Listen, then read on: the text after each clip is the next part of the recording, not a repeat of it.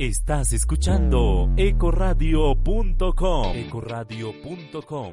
Otra forma de hacer radio. Síguenos en nuestras redes sociales, en Twitter e Instagram como arroba ecoradio y en Facebook como ecoradio. Ecoradio, otra forma de hacer radio. El mejor contenido, los mejores programas y la mejor música suenan en www.ecoradio.com. Ecoradio.com, otra forma de hacer radio, una emisora diferente, con contenido especializado.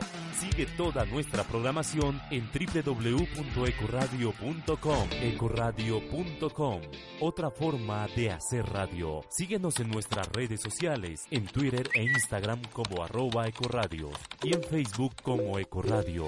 Ecoradio, otra forma de hacer radio. El ciclismo nos ha dejado atónitos. Cruz Herrera, campeón.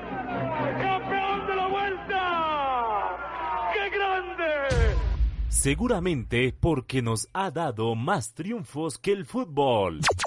Campeón Nairo Quintana. Máximos Quintana. Conozca y sienta la pasión sobre dos ruedas con Rodando con Anamareto, un programa especializado en el mundo del ciclismo, en donde conoceremos cifras, campeonatos y experiencias humanas de los mejores pedalistas del mundo.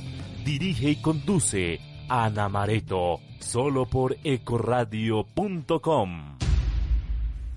Hola, buenas noches mis bicicleteros.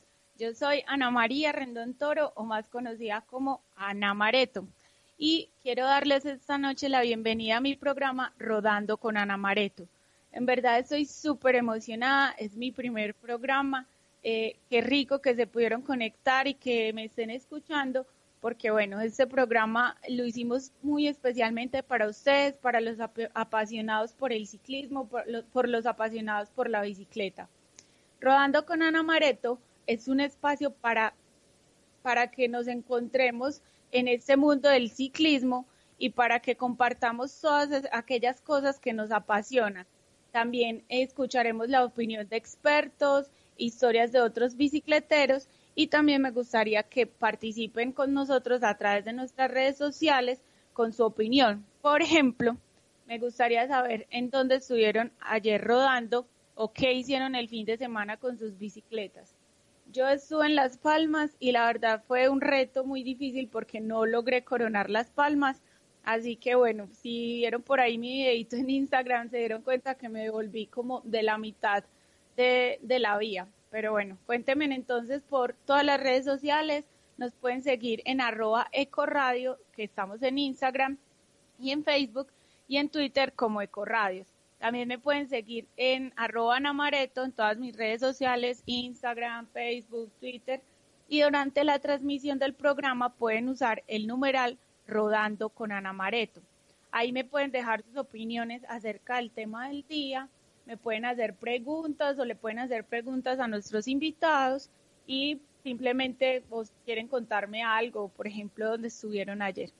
Entonces, iniciamos nuestro programa Rodando con Ana Mareto y ahora vamos a escuchar una canción muy representativa de los eh, bicicleteros y es El orgullo de mi patria de Carlos Vives. Tú estás escuchando Rodando con Ana Mareto por ecoradio.com.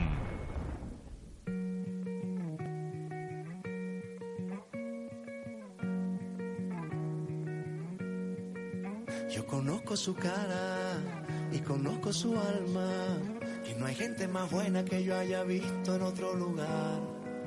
Es mi pueblo, es mi herencia, que me dio mi bandera, que se alegra la vida cuando un domingo sale a pasear. No se queda en su cama, se le notan las ganas, y aunque no ha amanecido muy tempranito, sale a entrenar. Es un noble guerrero, un halcón montañero, que sube ligero y en las montañas suele reinar. Los digo yo,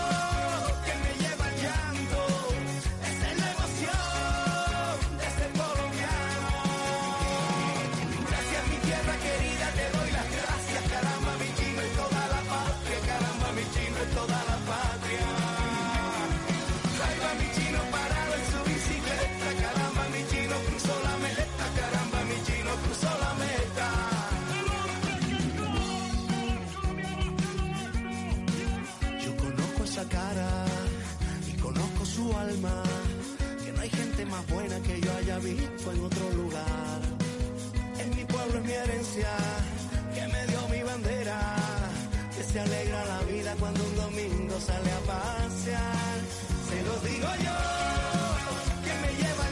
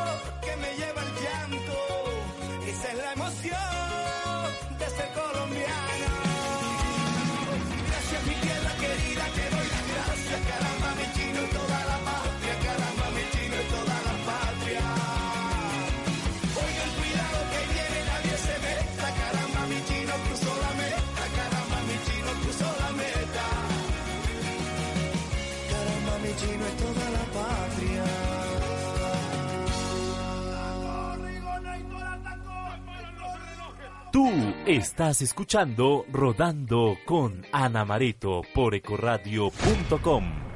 Ecoradio.com, otra forma de hacer radio. Síguenos en nuestras redes sociales, en Twitter e Instagram Listo. como arroba ecoradio y en Facebook como Ecoradio. Ecoradio, otra forma de hacer radio. Ecoradio.com, otra forma de hacer radio. Una emisora diferente, con contenido especializado. Sigue toda nuestra programación en www.ecoradio.com. Tú estás escuchando Rodando con Ana Mareto por ecoradio.com. Bueno, y nuestro tema del día es cómo saber si eres un verdadero ciclista. Les voy a hacer 20 preguntas, así súper sencillas, para identificar qué tan verdadero ciclista eres.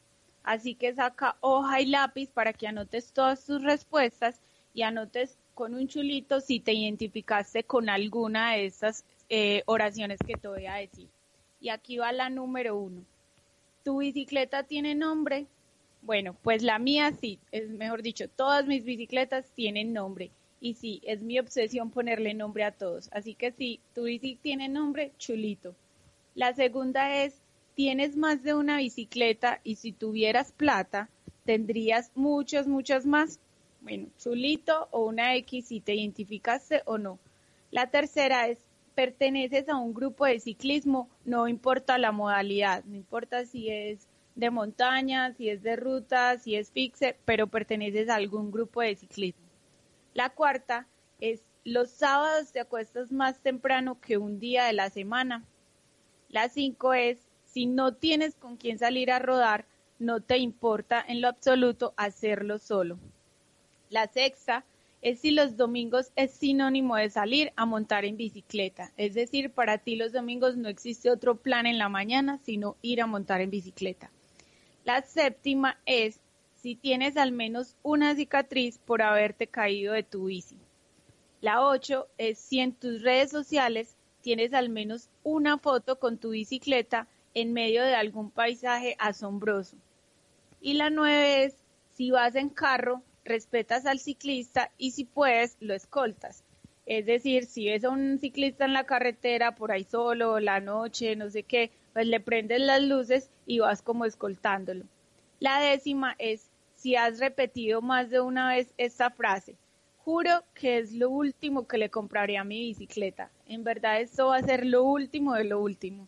Y siempre terminas comprándoles más cosas. Hasta ahí nuestras primeras 10 eh, oraciones o nuestras primeras 10 sentencias con las que se identificaron o no, vamos a escuchar algunas eh, notas de algunos bicicleteros que salimos a la calle para preguntarles a los ciclistas qué los hacía un verdadero ciclista. Y bueno, eso fue lo que ellos nos contaron. A mí me hace una verdadera ciclista tener siempre como primera opción de transporte mi bicicleta celeste, sin importar la distancia ni el clima que esté haciendo. Ciclista porque cada día me reto a llegar más rápido a la casa. A mí me hace un verdadero ciclista levantarme más temprano los domingos que cualquier otro día de la semana, solo para ir a montar bicicleta, así todo el mundo me mire raro. Para uno considerarse un verdadero ciclista, eh, tiene que gustarle la bici, tiene que disfrutar de la bici, tiene que sentir pasión por la bici. No es simplemente usar la bici por necesidad, es sentir amor al momento que disfrutar del camino, disfrutar de la naturaleza, saber compartir con amigos y con el entorno los ratos que se está sobre la bici. Y principalmente ser responsable cuando se usa la bici, porque hay que tener en cuenta que no somos los únicos que estamos en el entorno, está la naturaleza, hay vehículos, hay más personas, entonces un verdadero ciclista tiene que ser consciente y tiene que disfrutar al máximo lo bueno que te pasa sobre la bici. Tú estás escuchando Rodando con Ana Mareto por ecoradio.com. Ecoradio.com, otra forma de hacer radio. Síguenos en nuestras redes sociales, en Twitter e Instagram como arroba ecoradio y en Facebook como Ecoradio. Ecoradio, otra forma de hacer radio. El mejor contenido, los mejores programas y la mejor música suenan en www.ecoradio.com. Tú estás escuchando Rodando con Ana Mareto por ecoradio.com. Bueno, y seguimos con nuestro cuestionario de cómo saber si eres un verdadero ciclista. Recuerden que en las redes sociales, en Facebook, en Twitter o en Instagram, nos pueden dejar con el numeral Rodando con Ana Mareto, qué los hace un verdadero ciclista. Y vamos con la pregunta número 11. Si ves pasar una linda bicicleta, te detienes a admirarla. La 12. No te importa salir si está lloviendo o si, o si está haciendo mucho calor. La 13. Le hablas a tu bicicleta. Mm, más de uno le habla a su bicicleta. La 14. No te importa levantarte temprano siempre y cuando sea para salir a rodar en bicicleta. La número 15. Revisas el clima todo el día cuando vas a salir a entrenar. La número 16. ¿Sabes cuántos kilómetros hay de tu casa al trabajo o de tu casa a la universidad? La número 17 en tu maleta siempre tienes bananos, barritas energéticas, bocadillos, bueno, todas esas cosas que nos ayudan los ciclistas. Y en la número 18 es, te gusta investigar todo sobre ciclismo, ya sean estudios, entrevistas, videos, tips, blogs, o sea, eres un apasionado por el mundo del ciclismo y siempre estás como eh, leyendo o actualizándote sobre las últimas tendencias. Y la número 19 es, tu bicicleta es todo un patrimonio para ti. Es más, es más, es tu bien más preciado, es lo que más quieres y como dice por ahí el meme, quieres más a tu bicicleta que a tu novia o a tu esposa. Y la número 20 es, al menos un par de veces te has bronceado con la forma de tus guantes o de tu ropa de montar en bicicleta. A mí me ha pasado un montón de veces. Bueno, bicicleteros, vamos a revisar entonces sus respuestas de estas 20 preguntas que les hice. Si respondiste afirmativamente de una a cinco respuestas, mm, bueno, estás dando los primeros pasos como ciclista, pero creo que necesitas esforzarte un poquito más. Así que ánimo que tú puedes. Si te identificaste de 5 a 10 opciones, digamos que estás en un nivel medio, medio alto, no eres un caso tan perdido, pero segundo, no dejarás oxidar nunca tu bicicleta en el parqueadero. Si tus respuestas afirmativas están, están entre 10 y 18, wow, sí que estás en un nivel medio alto. Lo tuyo es un caso serio y estás como para hacer un blog de ciclismo o, o un canal de YouTube o algo así. Y si respondiste de 18 a 20 opciones afirmativamente, pues bueno, amigo, eres uno de los nuestros y estás en un nivel súper alto. Lo único que te falta es dormir con tu bicicleta. Bueno, si es que ya no duermes con tu bicicleta. Y si respondiste sí a todas y cada una de las opciones, amigo, estás en un nivel de poca cordura. Seguramente tu novio, tu novia, tu esposa es tu bicicleta y quieres más a tu bicicleta que a tu pareja. Si no te identificaste con ninguna de las opciones, mm, bueno, vamos que aún tienes tiempo de salvarte y de unirte a este mundo de pasiones. Ahora vamos a escuchar a este talentosísimo grupo llamado Café y Manouche que producen jazz gitano y que tienen una canción que se llama Swing 42. Creo que los va a hacer bailar así como me ha hecho a mí bailar tantas veces y escuchémoslo. Tú estás Muy buenas noches. Sean todos ustedes bienvenidos. Hoy tendremos en este espacio a uno de los mejores grupos de la ciudad. Un grupo innovador que está dando de qué hablar. Así que prepárense, porque en este escenario tendremos en cinco minutos al espectacular grupo Café Manú.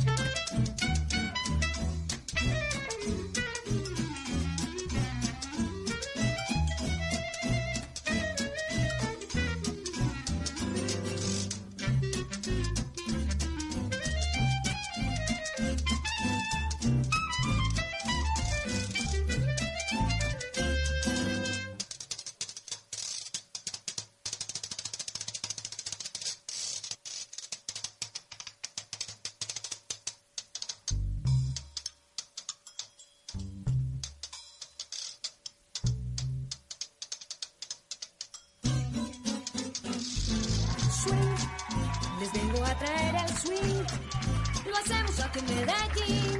Por las calles encendidas voy feliz. Swing, yo vengo a disfrutar aquí. Entre las noches de la ciudad, la gente vibra con mis notas sin parar.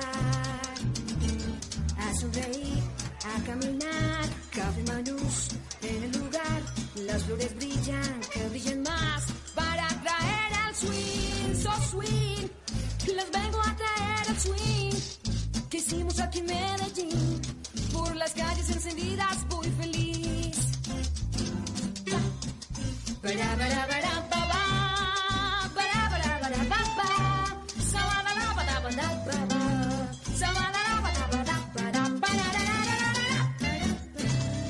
estás escuchando Rodando con Ana Mareto por ecoradio.com. Ecoradio.com, otra forma de hacer radio. Síguenos en nuestras redes sociales, en Twitter e Instagram como arroba ecoradio y en Facebook como Ecoradio.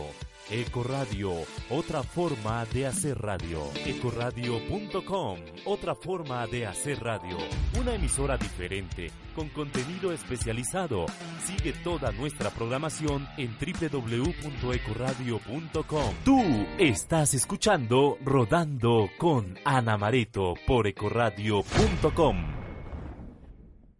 Conoce la tenacidad, la perseverancia y la resistencia de practicar el deporte más difícil del mundo con nuestra entrevista a un bicicletero. Bueno, y continuamos aquí en Rodando con Ana Mareto.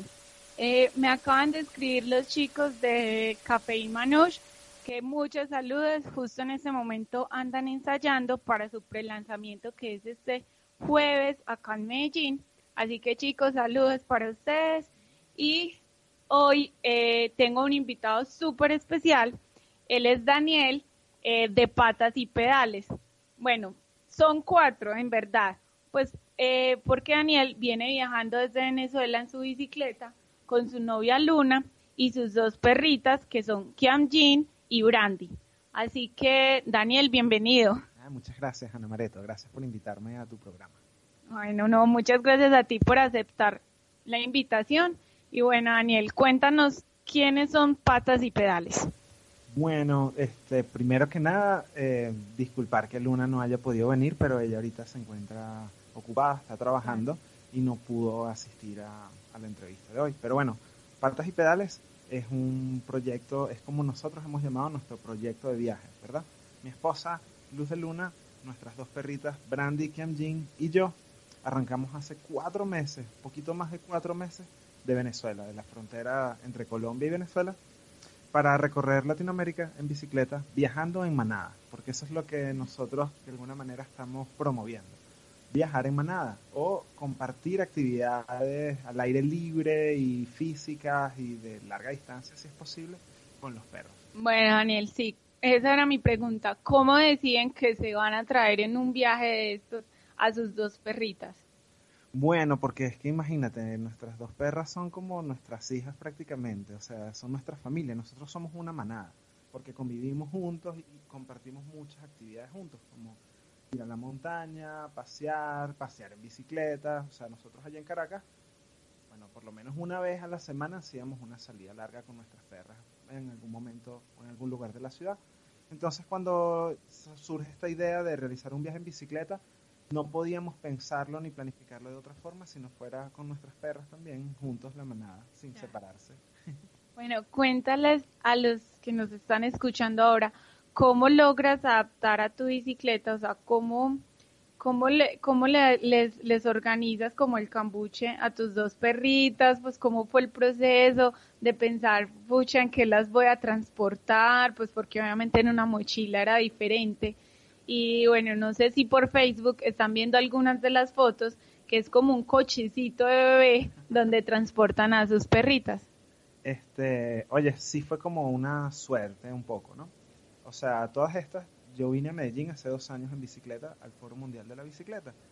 Y estuve casi que un mes aquí en Medellín y yo quería seguir o quedarme aquí o seguir viajando de alguna manera.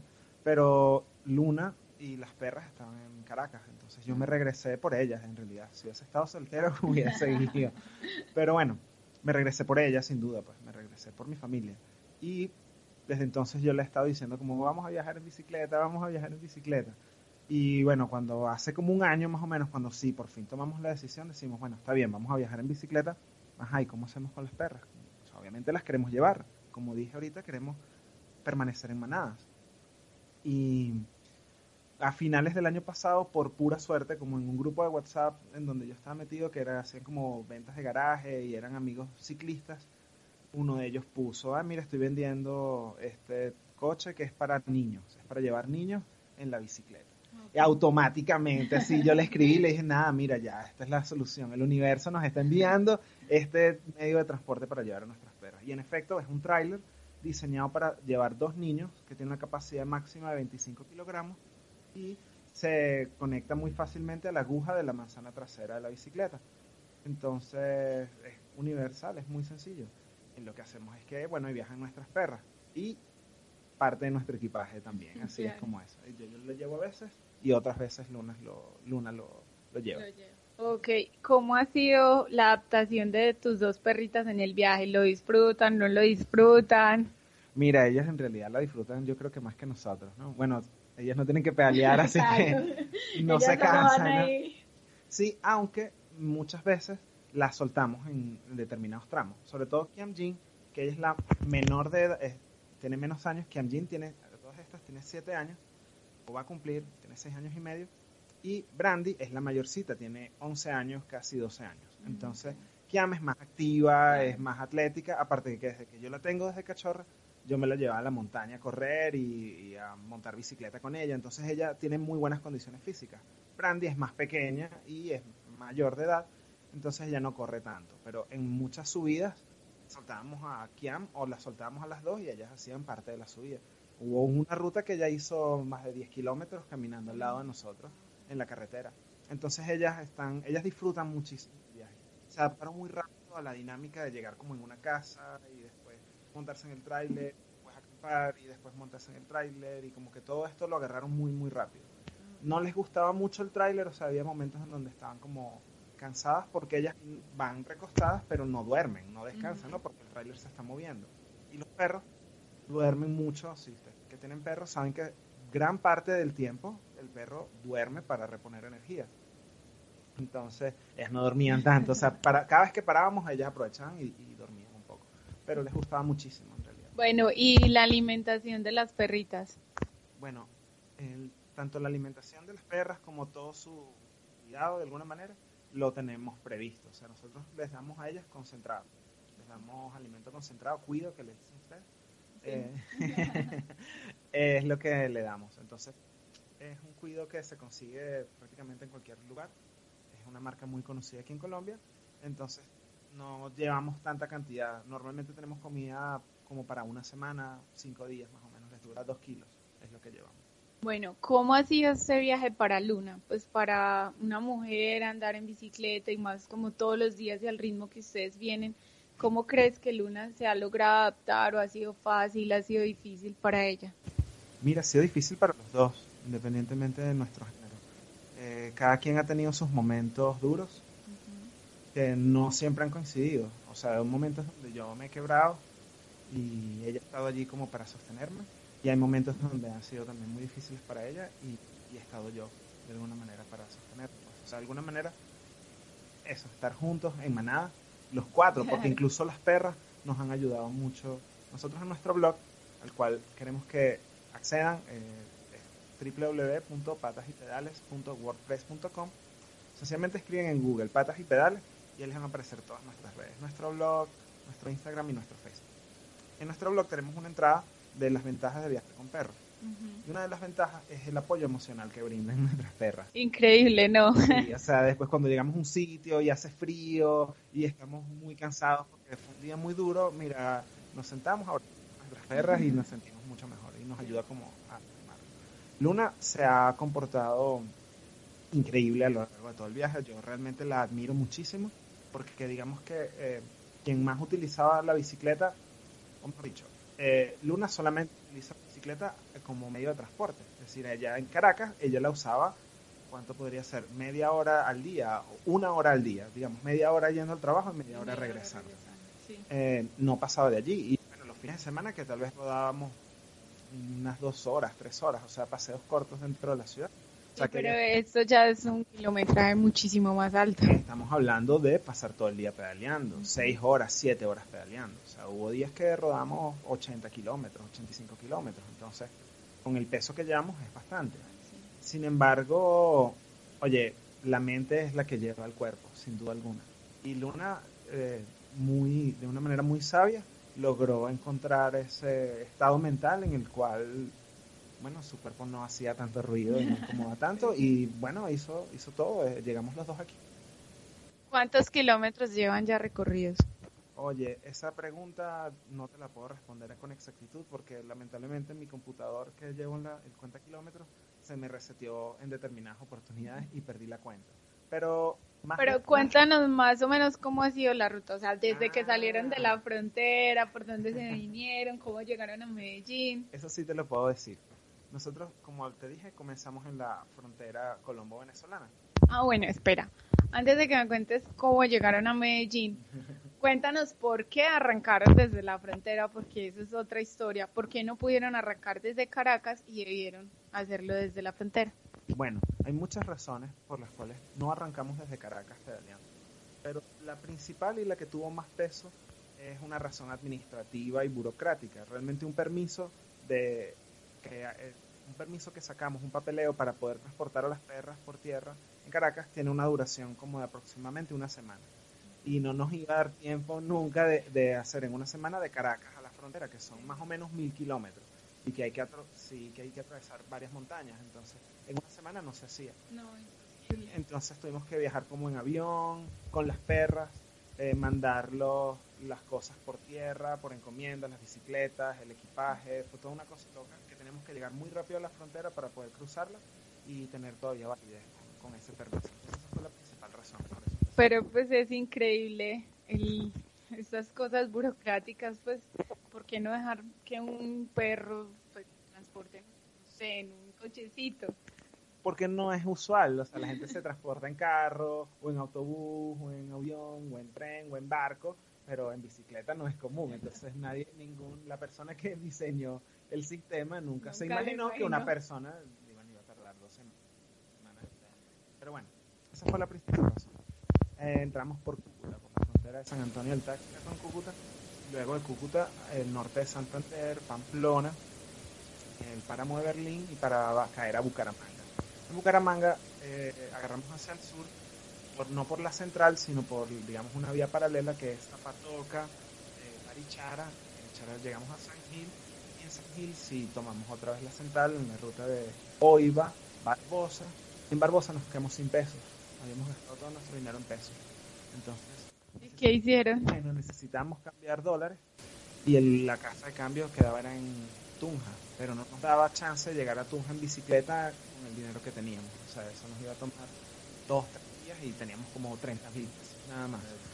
Y entonces pedimos cola en camiones que al final terminamos tomando como un transporte. Bueno, eh, ellos le dicen, pedimos cola de ese, echamos Ah, dedo. verdad, verdad. Perdón, perdón, eh, eso puede, puede, puede sonar extraño aquí en Colombia, ¿verdad? Echar dedo, eh, pararse en la carretera y esperar que alguien te lleve, ¿no?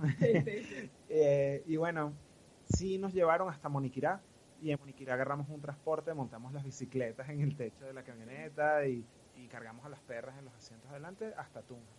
Y bueno, de Tunja sí fuimos hasta Villa de Leyva, conocimos Boyacá, eh, Ráquira, el, el desierto de la Candelaria y luego este, Villa de San Diego Ubaté, Zipaquirá y Bogotá.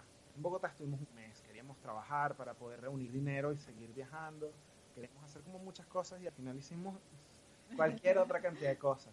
Y empezamos a, hacer estas postales como para financiarnos, que son muy lindas. Bueno, a nosotros nos gusta mucho. Bueno, sí, pero no te me adelantes. Este, listo, ahí ya llegan Bogotá, Medellín.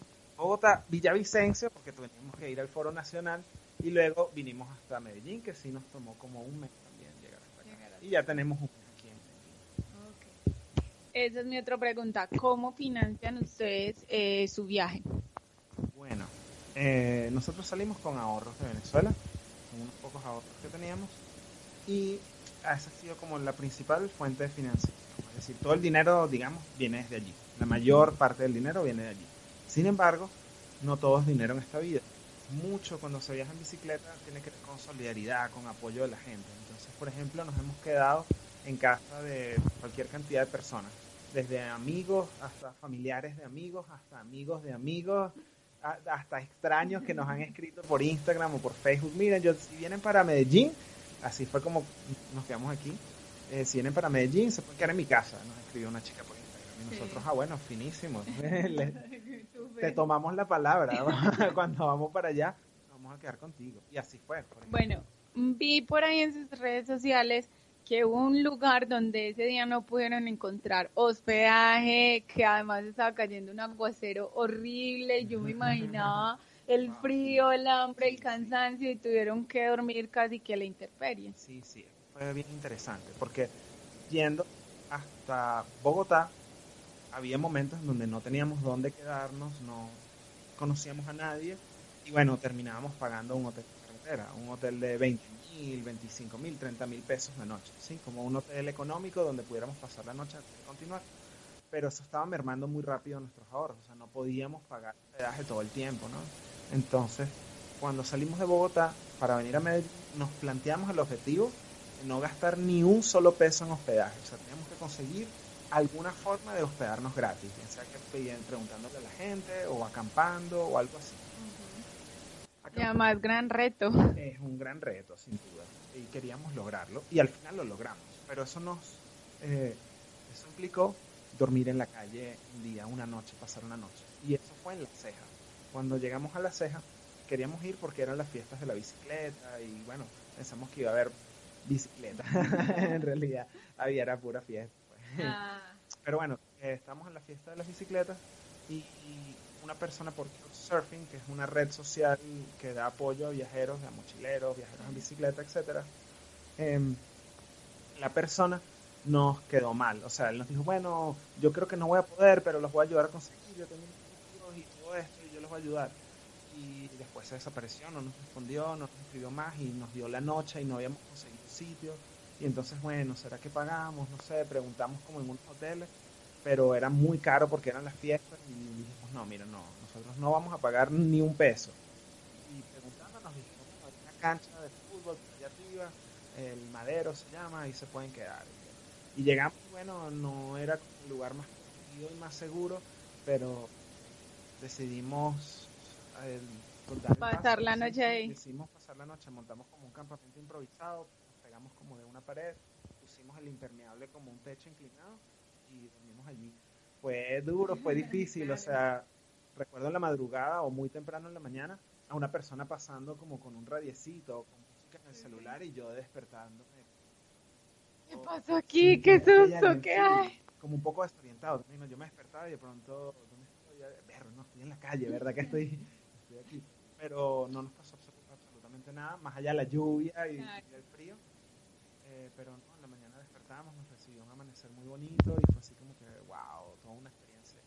Bueno, durante su viaje no les ha pasado nada como, digamos, de, no sé, de un susto, de algún atraco, de algo, pues cosas malucas. Absolutamente nada. Eh, creo que, bueno, es lo que yo creo, capaz es muy, muy ingenuo, muy tonto, pero yo creo que cuando uno va en bicicleta mm, mueve una energía muy bonita y solamente atrae cosas, atrae cosas buenas, gente buena, atrae como situaciones ideales. Incluso hasta habernos quedado en- dormir en la calle fue un aprendizaje muy importante y no nos pasó absolutamente nada. En ningún momento nos ha pasado nada, nada feo, más allá de que un día puchamos seis veces un neumático en un solo día, pues eso tal vez es lo más. Y ya, y ya no tenían parches, No, no, sí, neumáticos. lo, re- sí, lo, sí lo logramos arreglar, pero ¿sabes? seis veces. Como que arrancaba, ah, mira, está fichado. Reparamos, arrancamos, ah, mira otra vez. Así como que, wow. Pero venga, ¿esa carretera tenía puntillas o qué? Sí, tenía espinas. Resulta que nos dijeron que era que la habían podado y eran puros árboles de espinas y la vía estaba llena de espinas. Y yo la agarré todita. Pero todas, seis veces, eso es un récord. Bueno, em, en estos días le contaba a una amiga que ustedes estaban haciendo este viaje y me decía cómo aprender a uno a vivir como con lo necesario, o sea, lo justo, porque obviamente todo lo que llevas, tus maletas, las estás cargando, las estás pedaleando, entonces cómo aprender a empacar solo lo justo, a traer solo lo justo y no traer cosas de más. Y bueno, y ahí también hay una cosa del desapego. ¿Cómo, cómo ustedes, como Daniel y Luna, se desapegaron y aprendieron a ir con lo justo? Bueno, Luna se desapegó un poco más que yo, porque yo traje un poquito de ropa de más. Para viajar, ahorita que estoy en Medellín, bueno, qué bueno que tengo un poquito de ropa de más, porque la puedo ir rotando, aunque los pantalones se me rompieron y voy a ver cómo hago, pues son los únicos que tengo. Pero, este, digamos que fue un trabajo, fue un trabajo como de, teníamos los morrales, las maletas, y es así como que, bueno, yo voy a llevar esto, vamos a ver si cabe. Entonces probábamos y, ah, bueno, mira, sí, ah, tengo más espacio, o no, mira, tengo que sacar cosas. Pero eso con lo poco, con lo necesario. En realidad cuando estás rodando te das cuenta de que en efecto se usan muy pocas cosas, ¿no? Sí, Cuatro mudas de ropa interior, una ropa que es solo para pedalear, una ropa que es como para dormir, una pijama, y luego una ropa que es como para estar por allí. O sea, si llega un momento donde paramos en una ciudad o algo así, bueno, entonces hay un pantalón que es para estar en la ciudad. Y tres franelas, algo así. Y normalmente estamos lavando ropa como constantemente a lo largo del viaje y se secándola en la bicicleta o secándola en el lugar donde nos estemos quedando. Entonces también viajar con poco es muy es muy cómodo en el sentido de que estás pendiente de pocas cosas, sabes qué es lo que tienes, organizarlo es muy sencillo. Entonces eso es bueno. Sin embargo, es difícil, ¿no? Es difícil como que elegir lo que vas a necesitar. ¿Ustedes andan también con, como con la estufita, cositas para preparar alimentos en la carretera o todo es comprado? No, no, para nada. Nosotros, o sea, no todo es comprado. Realmente no solemos comer en la calle. O sea, no solemos comprar comida ya preparada. Normalmente compramos comida para nosotros cocinarla. Y antes de salir en Venezuela, deshidratamos comida. Nosotros allá teníamos una deshidratadora. A mí me gusta mucho deshidratar alimentos, frutas, vegetales. Entonces deshidratamos mucha comida que nos trajimos ya como de Venezuela. Y luego aquí hemos comprado para cocinar. En efecto, traje una, trajimos una estufa de gas me traje una incluso de gasolina, así que nunca la usamos. Todavía hasta, hasta este hasta el sol de hoy, yo todavía no sé si esa cocina prende porque no la hemos usado. Este, pero fíjate que las veces que cocinamos cuando fuimos hasta Bogotá. Cuando salimos de Bogotá, no vol- volvimos a necesitar estufa. O sea, siempre quedamos en casa de alguien y cocinamos en la cocina de la gente que nos, nos hospedaba, entonces no hizo falta utilizarlo, fue bien interesante. Este, cuéntanos, bueno, qué lástima que Luna no pudo venir, pero Luna, cuando ustedes salieron del viaje tenía el cabello muy largo. ¿Y qué pasó con el cabello de Luna? En Bogotá se lo cortó, gratis, en serio, gratis, en una academia de. ¿Y por qué decidió cortárselo? Oye, por varias razones. Eh, primero, a ella le gusta mucho el cabello corto. O sea, hace 3, 4 años, aproximadamente, no me acuerdo, hace 4 años, en el 2013, ella, ella tenía el cabello muy largo, casi por la cintura. Y todo el mundo le decía, ay, qué cabello tan hermoso tienes, y qué sé yo. Y ella tenía ganas de cortarse. Le decía, yo me quiero cortar el cabello, yo quiero sentir lo que es no tener nada de cabello. Y se pasó las, la 1, primer peine, sí, se lo pasó de mi máquina. Yo estuve con ella cuando ella se cortó el pelo ella misma, se la máquina, se mutiló, como dicen ustedes. Y luego, bueno, le fue creciendo y se fue intentando distintos cortes de pelo largo, de pelo corto, todo eso hasta que le creció como lo tenía hace unos meses cuando salimos de Venezuela. Sin embargo, a lo largo del viaje, nuevamente ella, bueno, poco antes de que arrancáramos, ella nuevamente como que quería cortárselo. Pero viajando tomó la decisión porque es mucho más práctico para ella, es mucho más, se ensucia menos, le da menos calor y como que le incomoda menos. Veces estamos en una bajada, qué sé yo, y el cabello le va flotando y se le metía en la boca o qué sé yo, ¿no? Entonces, con el casco y todo este tema era mucho más cómodo tener el cabello corto y bueno, en Bogotá más lo cortamos. Bueno, también peluquería gratis. Bueno, Daniel, cuéntanos un poquito sobre estas postales, cómo nace la idea, eh, cómo, pues, quién los inspira a hacer estas, estas postales tan chéveres. Además, trajeron por acá unas, unos stickers también súper chéveres. Bueno, digamos que desde un principio la idea de tener un proyecto y llevarlo en las redes sociales y tener como un logotipo y tener como una marca, un nombre de alguna forma, es como para identificar esta idea, darle un nombre a esta idea, agruparla, darle un lugar en el espacio cibernético, en el ciberespacio. Y eh, estamos en Ráquira y conocimos a una pareja, un colombiano y una uruguaya, que viajaron en motocarro, carro moto, por toda Latinoamérica. Y ella nos dio como esta idea, que era una idea que ya yo conocía en realidad, ya yo había visto, había conocido viajeros en bicicleta en Venezuela, argentinos sobre todo, y ellos solían hacer estas cosas, como tomar fotografías en el viaje y luego imprimirlas y venderlas como manera de financiar un poco el viaje. Y esta chica uruguaya nos dice, pero ¿por qué no toman? Ya que ustedes van en perras, porque no le toman fotos en estos lugares y bueno, luego las venden por allí. Y en efecto, cuando llegamos a Bogotá, tomamos como las mejores fotos, las fotos que nos gustaban que habíamos tomado, todas estas son, puro celular, eso es solamente, ¿En serio? eso no hay cámara, esa, esa es la cámara del celular. Wow, pero por ejemplo esta de Yo Amo Zapatoca, increíble que era con una cámara profesional.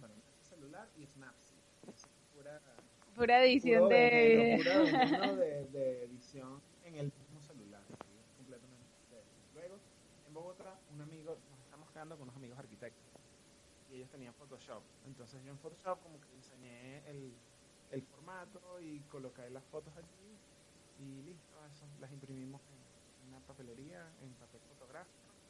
Y bueno, cuando llegamos aquí a Medellín hice lo mismo, una amiga tenía Photoshop en su laptop y con las fotos que habíamos tomado en Medellín montamos unas más y bueno, las tenemos a la venta, a veces paramos en- cuando estamos viajando, eh, por ejemplo en, en La Ceja y en Sonsón, en las plazas, eh, hacemos como un montaje con las fotografías y las vendemos de alguna forma. Eh, ¿Qué precio tienen? Eh, las pedimos a colaboración, digamos, a lo que la gente quiera, quiera dar. Pero si aún así nos preguntan un precio a tres mil pesos, más o menos, un dólar, pues, que es lo que cuesta una postal en cualquier parte del mundo. Y es una postal postal, o sea, le pueden pegar un sello, le pueden escribir un mensaje y le pueden enviar por correo, porque es el papel para postales. O la pueden pegar en la nevera, como un recuerdo de postal. Bueno, cuéntanos, ¿tú eres el, eh, o quién de los dos escribe en el blog todas sus aventuras y todo el recorrido? Eh, los dos, en realidad las escribimos los dos.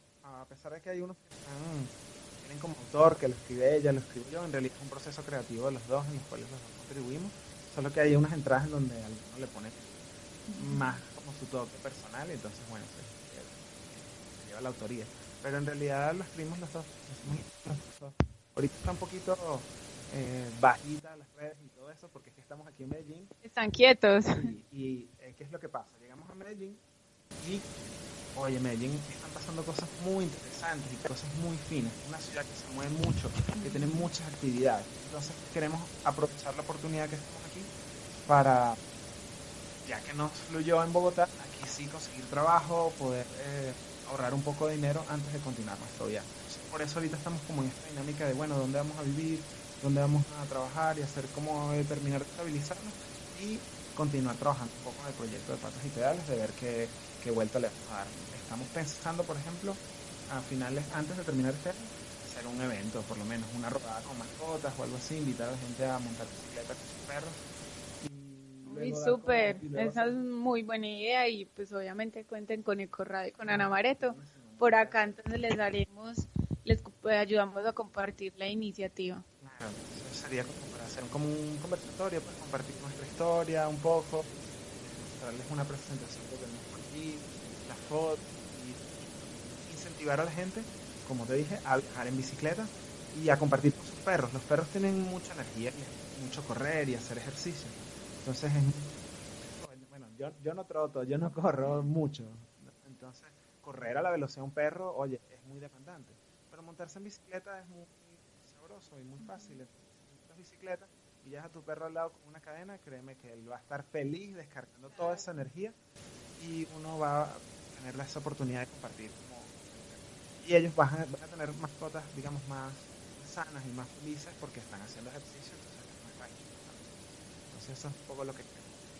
Bueno, ustedes me contaron eh, antes de la entrevista que mm, ustedes están rodando sin afán, o sea, que ustedes no tienen como es que en diciembre tenemos que estar en tal país. Ustedes van muy a lo que, pues, digamos, a su libertad, a que no alcanzamos esta, pero, pero vamos como a, a, tu- a su ritmo. ¿Y cuál es el destino final que ustedes eh, desean en este viaje? Chan, chan, chan, el destino final. A ver, este, mm, en efecto, es un viaje que no tiene ningún tipo de agenda, no tiene itinerario, no tiene ruta definida, no tiene tiempo, no tiene, perdón, no tiene ningún tipo de límites en ese sentido.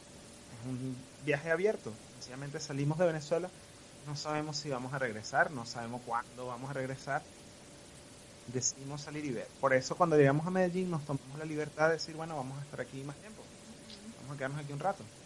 Y después seguimos. Después vemos. Entonces, la razón de eso es que no tenemos, no tenemos hijos, no tenemos responsabilidades, no sé, legales o económicas, y nos dimos la oportunidad de soltar, soltar todo eso, de salir solamente, como tú dices, lo necesario, y vivir como esa vida completamente nómada, poder vivir en cualquier sitio o vivir en el camino, por así decirlo. Eso es lo que estamos proponiendo. Perfecto, me Ay, encanta. Nuestro destino, destino final. Y nuestro destino final. Eh, queremos llegar a la Patagonia. Queremos llegar hasta el sur del sur. No creo que lleguemos a la puntica del continente, pero lo más abajo que se pueda. Pues Ushuaia, fin del mundo, es como la que es como lo, lo que está de moda, ¿no? Todos, Sí, sí. todos los cicloviajeros quieren llegar para allá. Entonces es como un buen norte plantearse el sur como no. Y para eso no tenemos fecha. Por eso no tenemos ninguna fecha, no tenemos afán, no tenemos apuro. Es más, si llegamos allá con, con niños, imagínate, también es posible. O sea, no, no sé, pues, cualquier cosa puede pasar. Pero de que queremos llegar, queremos llegar. Y es algo que lo hablamos. Siempre nos ponemos a revisar de pronto el Instagram o vamos a montar una foto y decimos, ay, mira, tenemos que volver a, tenemos que retomar en algún es difícil volver a arrancar. Pues ustedes eh, ya, yo sé que viajan despacio, pero me contaban cuando tomaron la decisión en Venezuela venían aplazándola, aplazándola hasta que decidieron listo, ya ahora sí fue. Lo mismo cuando paran en Bogotá y vuelven y deciden, no, ya tenemos que continuar. Lo mismo en Medellín. ¿Cómo saben ustedes que ya es el momento de arrancar nuevamente? Oye, en ese sentido, sí, esa es, uno de los, esa es una de las cosas más difíciles, si no, es lo, si no lo más difícil que hay para viajar. Es el cuándo, es decir, ya, pues ya, voy. Y agarrar las cosas y salir. Eso es como lo más difícil, porque, uy, por muchas razones, ¿no? Primero por el miedo, el vértigo que da, ¿no? Finalmente de lanzarse, de dejarlo todo. Eh, pero también como porque son como muchas cosas que creemos que tienen que estar listas para ese momento y queremos hacerlo, hacer todas esas cosas, que una planificación perfecta o que no se nos escape nada, ¿no? Entonces eso también tiene un poco que ver. Tiene que ver con nuestra zona de confort, ¿no? Abandonar la zona de confort requiere energía, requiere, porque nos hace mucha resistencia. El cuerpo le gusta eh, el hábito, el confort.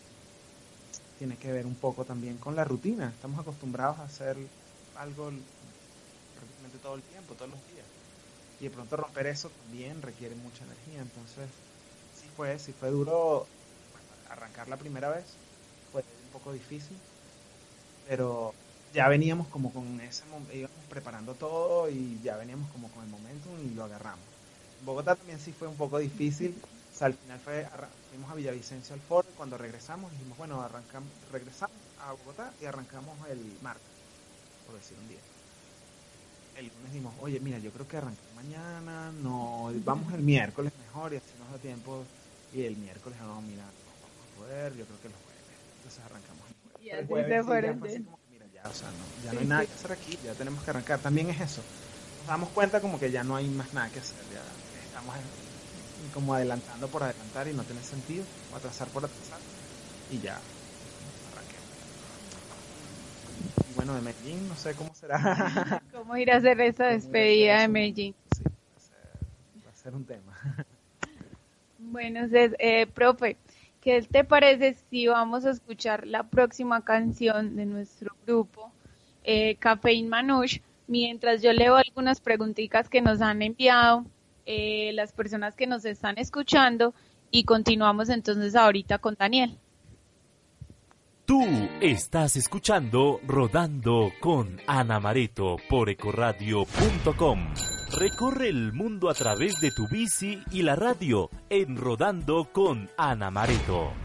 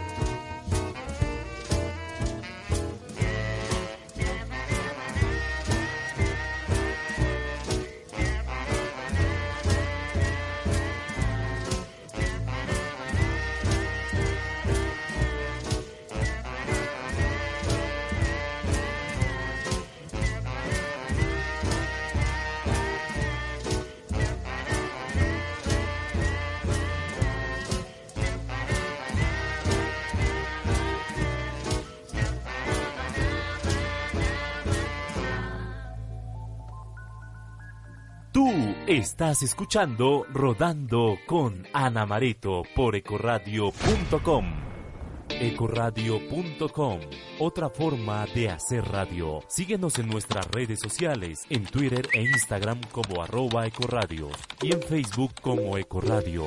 Ecoradio, otra forma de hacer radio. Recorre el mundo a través de tu bici y la radio en Rodando con Ana Mareto. Tú estás escuchando Rodando con Ana Mareto por ecoradio.com. Bueno, continuamos acá con Rodando con Ana Mareto y con Daniel de Patas y Pedales. Y por acá Daniel te manda a decir Oscar, Oscar Mauricio desde Cali. Dice, hola loco, si pasa por Cali, mi casa también está a la orden. muchas gracias, Oscar, muchas gracias. Cuando pasemos por allá, sin duda te voy a escribir, sin duda. Bueno, eh, Oscar me cuenta que estuvo en la ciclotravesía del Tuluá, de Tuluá Valle este fin de semana montando y que el próximo fin de semana van para la ciclotravesía del Pacífico 105 kilómetros. Ustedes todavía no han pasado por Cali. Todavía no hemos pasado por Cali, no. pero de aquí la idea es seguir bajando Manizales, Cali, Popayán, Pasto, hacia Ecuador. Bueno, y por acá María Patricia Fernández te manda a decir que felicitaciones, que maravillosa la entrevista, maravillosa tu experiencia como venezolano en nuestro país y que nada, pues que eres un guerrero, pues tú, Luna y tus hijas. Muchas gracias, muchas gracias. Bueno, eh, también por acá nos escriben por Facebook, por acá nos dejaron un mensajito. A ver, se me perdieron. Eh, bueno, Campo Bike, los amigos de Campo Bike, dicen siempre será un verdadero y emocionante aventura estar rodando con Ana Mareto. Eh, también nos saluda Juan Camilo de Per Siempre Joyas, que felicitaciones para el, para el programa Los Gomosos por la bici. Así que chicos, saludos y muchas gracias por estar en sintonía con nosotros. Bueno, Daniel, por último, no te he hecho la pregunta sobre el tema del día y es a ti qué te hace un verdadero ciclista. wow, no sé, yo te estaba escuchando y yo creo que tuve como 18 de esas preguntas afirmativas. Oye, pero creo que la que me agarró fue la de la comida. Yo siempre tengo que cargar comida conmigo porque de verdad que se gasta mucha energía en la bicicleta. Y yo todo el tiempo tengo hambre, todo el día tengo hambre. Y viajando, el hambre se multiplica como por mil. Así que sí, eso sin duda. Sí, ahorita cuando estaba hablando, él fue sacando manzana, cositas, mecatico, lo uno, lo otro. Sí, sí, sí, totalmente. Es que ese es el combustible, eso, que uno quema en la carretera. Entonces, creo que es muy importante siempre tener bebida y comida con nosotros. Bueno, por acá nos entró un último saludito y dice que es de Verdolaga Vivi, dice como, hey, qué chévere chicos escucharlo y sí, qué buen proyecto radial. Muchas gracias Vivi por tu sintonía. Bueno, continuamos entonces Daniel. Te quería hacer una pregunta que ahorita me quedé como pensando y es, ah, bueno, Dani, nos dice el máster que hables más duro. Okay. eh, ¿Cómo está la situación en Venezuela con los ciclistas? Hay bastantes grupos de ciclistas, eh, hay esa misma cultura que tenemos nosotros acá. Oye, la cosa en el ciclismo en Venezuela es un poco diferente a lo que está pasando en Colombia. Eh, en Caracas, yo creo que es donde nació la más fuerte movida ciclista urbana y fue hace aproximadamente unos seis años. No es por llevarme el crédito de esto, pero en realidad yo, junto con unos amigos, fuimos los que iniciamos la movida ciclista en Caracas. Es decir, nosotros nos movíamos en bicicleta eh, la usamos como medio de transporte y empezamos a hacer como activismo, organizar la masa crítica, hacer biciescuelas, a empezar a ir a radio, a televisión, como para hablar de esto. Entonces, digamos que en comparación con Colombia es algo que apenas está naciendo, está empezando. Con los años fue creciendo un poco el movimiento y empezaron a aparecer en otras ciudades del interior del país, empezaron a aparecer movimientos similares. Sin embargo, wow, son muy pocos los kilómetros de ciclorruta, son muy pocos los ciclistas que se ven en la calle. ¿Cómo se llamaba su grupo? Pues el grupo, la comunidad que, que ayudaste a fundar. Wow, no, me, me siento muy, muy, me- muy difícil para mí decir es- nuestro nombre aquí en Colombia por las implicaciones que pueda llegar a tener. Y como le decía a un chico con el que estaba hablando hace poco, fue un poco infantil incluso la forma en que nosotros le pusimos el nombre a nuestro grupo. Pero nuestro grupo se llama Cicloguerrilla Urbana. Nosotros tenemos una guerrilla urbana en bicicleta. Por eso a mí me, me parece un poco difícil mencionarlo acá en Colombia, pero bueno, era el nombre que le pusimos en ese entonces. Pero hoy en día está constituida una asamblea de ciclismo urbano de Caracas que reúne a los más de 10 colectivos que funcionan en la ciudad y se, está, se ha estado intentando crear una red venezolana, la Bici Red Venezuela, que es como la red de todos, de todos colectivos a nivel nacional en Venezuela. Entonces eso va ahí poco a poco agarrando tamaño, agarrando fuerza. Claro que sí. Bueno, no, por último, Daniel, eh, invítalos a, a nuestros eh, radioescuchas eh, a que sigan, a que lo sigan por, por sus páginas, por sus redes sociales, a que lean su blog y pues nada. Bueno, si están en su computadora, ustedes abren Google y escriben patas y pedales y lo primero que les va a salir seguramente va a ser nuestro Facebook o nuestra página web, que si no le escriben www.patasypedales.wordpress.com. En Facebook nos buscan como patas y pedales, si no, arroba patas y pedales para que sí vayan directo a nuestra página. Y en Instagram también estamos como arroba patas y pedales. Ahí van a ver videos, como historias, cosas que comentamos de vez en cuando, nuestras publicaciones de blog, van a conseguir bastantes cosas allí. Ahí nos pueden contactar, nos pueden escribir, nos pueden preguntar cualquier cosa. Nosotros, si bien no estamos como muy activos en las redes, en realidad siempre las estamos revisando, así que si nos escriben les vamos a responder prácticamente de inmediato. Cualquier duda que tengan, cualquier apoyo, cualquier cosa que quieran hacer, pues nos escriben por allí, nos contactan, que estamos muy, muy ávidos de conocer gente y conocer experiencias nuevas.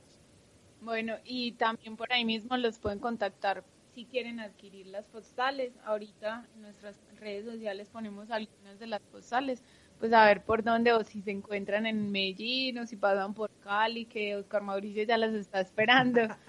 Eh, pues chévere que la gente les pueda colaborar como con esto, porque en verdad las postales están muy, muy bonitas y creí que, que habían sido tomadas con una cámara profesional. No, eso es puro veneno, eso es puro veneno. Bueno, Daniel, no, muchísimas gracias. Saludos a Luna, a tus dos ¿Cómo no? ¿Cómo no? Muchas gracias, Ana Mareto, muchas gracias a ti y a la ciudad de Medellín por recibirnos, a Colombia también, por supuesto, y bueno, invitarlos una vez más a que compartan la bicicleta con sus perros, que es una experiencia súper enriquecedora, y si no, bueno, a montar bicicleta, voy a tener mascotas. Claro que sí, Daniel. Muchísimas gracias. Entonces, eh, por estar acá, un agradecimiento también a Eco Radio. Claro, un agradecimiento de Corradio, por supuesto, desde allá de Bogotá, que me invitaron y que nos invitaron y que pues, están difundiendo nuestro proyecto, ¿cómo no? Claro que sí. Bueno, por último, entonces vamos con nuestra sección de nuestra sección de Bici Noticias y les, les la noticia les voy a adelantar un poquito de qué se trata esta sección que viene y es si quieres aprender un nuevo idioma, pues es así de simple como practicar spinning. Vamos entonces con esta sección. Tú estás escuchando Rodando con Ana Mareto por ecoradio.com. Ecoradio.com, otra forma de hacer radio. Síguenos en nuestras redes sociales, en Twitter e Instagram como arroba ecoradio y en Facebook como Ecoradio. Ecoradio, otra forma de hacer radio. Recorre el mundo a través de tu bici y la radio en Rodando con Ana Mareto. Conoce los últimos lanzamientos y tendencias. Esté al tanto de los hechos más importantes del ciclismo en las Bici Noticias. Bueno, como les contaba, la noticia que les traigo hoy es si quieres aprender un nuevo idioma, pues practica spinning. Resulta que en un estudio que hicieron en China y que fue publicado en Plus One, los investigadores de China e Italia decidieron enfocarse en el cerebro adulto y su aprendizaje del lenguaje. Del lenguaje. Entonces, eh, ellos hicieron, sí, cogieron 40 personas, lo reclutaron 40 personas entre hombres y mujeres en una edad universitaria y de nacionalidad china que intentaban aprender inglés. Al dividir estos dos grupos, al primer grupo le, les continuaron, continuaron con la metodología tradicional para aprender inglés, es decir, sentados, memorizando vocabulario y, repitiendo todas las lecciones de, de la clase de inglés. Al segundo grupo le complementaron estas clases pero con ejercicio y lo hacían mientras los estudiantes eh, estaban en una clase de spinning en bicicletas fijas a un ritmo tranquilo, iban realizando los mismos ejercicios de la clase de inglés del primer grupo. Luego de ocho sesiones de vocabulario a lo largo de dos meses, el, segundo grupo que había subido a las bicicletas tuvieron un mejor resultado en las pruebas que el grupo que lo hizo tradicionalmente. ¿Se imaginan entonces cómo sería una clase de inglés en tu bicicleta y al aire libre si estos chinos aprendieron o mejoraron más su, su, idioma en una bicicleta estática y en, y en cuatro paredes? No me imagino subiendo palmas y aprendiendo inglés. Bueno, pues nunca será tarde para aprender un nuevo idioma, ya que al parecer nuestro cerebro es más receptivo durante los minutos de actividad física. Más de uno debería aprovechar para aprender otro idioma o simplemente para mejorar su inglés. Continuamos entonces en Rodando con Ana Mareto y vamos a escuchar otra canción de nuestro grupo invitado de hoy, Cafeín Manush, y esta canción se llama qué pena, Fuga, eh, la última canción, Fúgate de Cafeín Manush. Vamos a escucharla entonces. Recorre el mundo a través de tu bici y la radio en Rodando con Ana Mareto.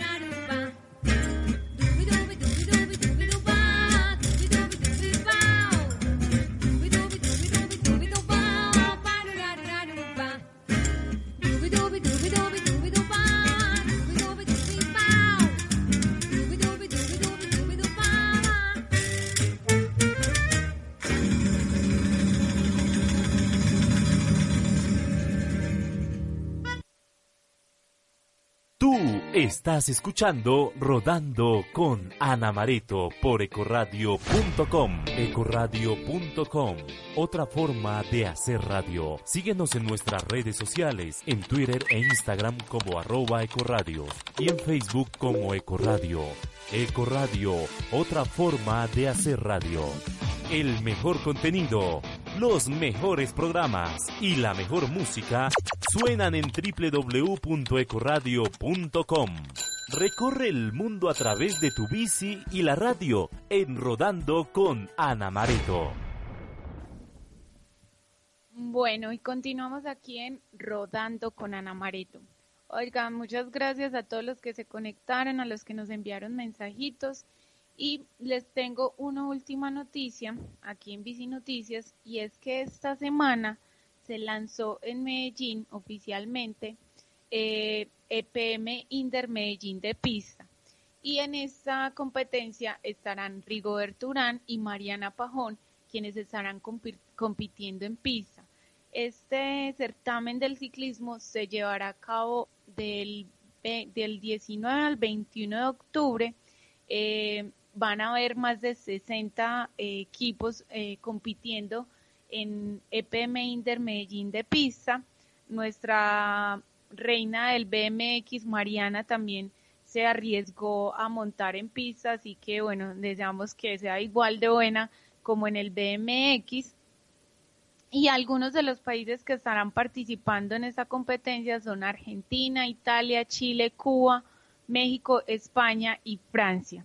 Así que no se lo pierdan si están acá en Medellín. La entrada es totalmente gratuita.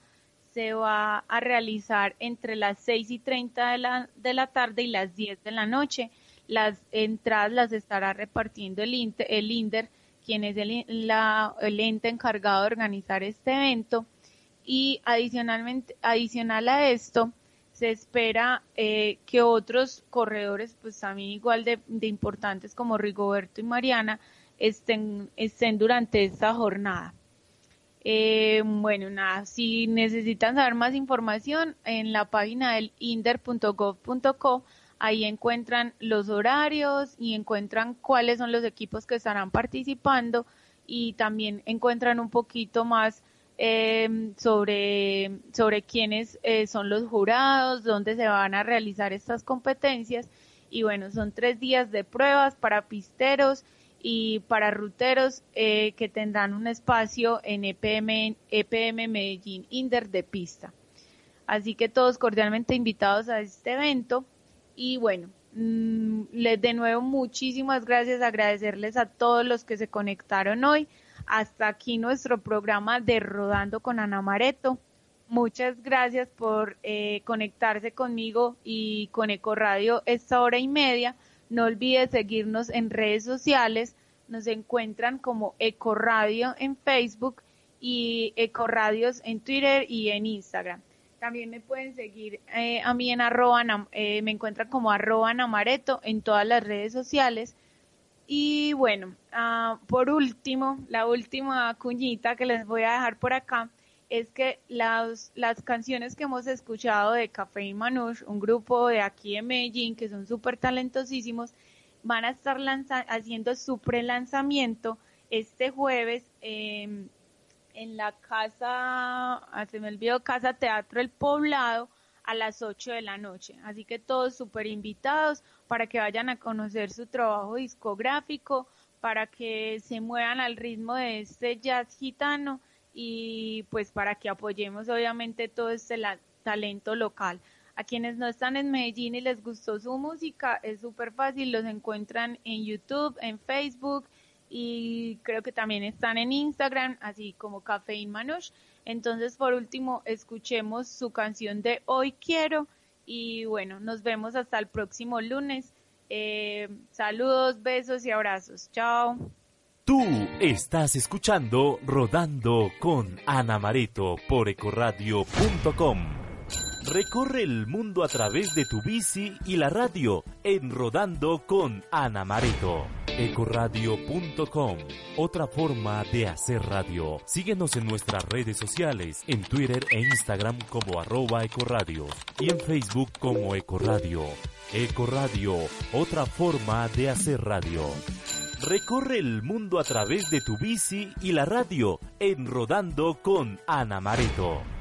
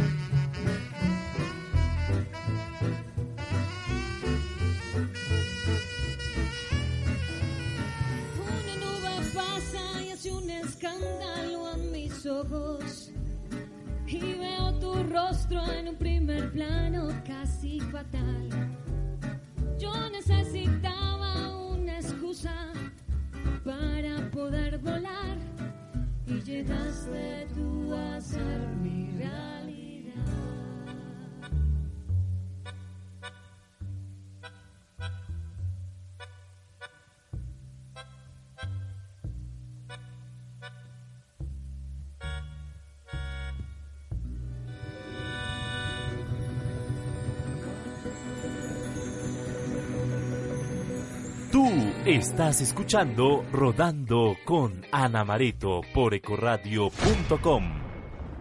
Ecoradio.com, otra forma de hacer radio. Síguenos en nuestras redes sociales, en Twitter e Instagram como arroba ecoradio y en Facebook como Ecoradio. Ecoradio, otra forma de hacer radio.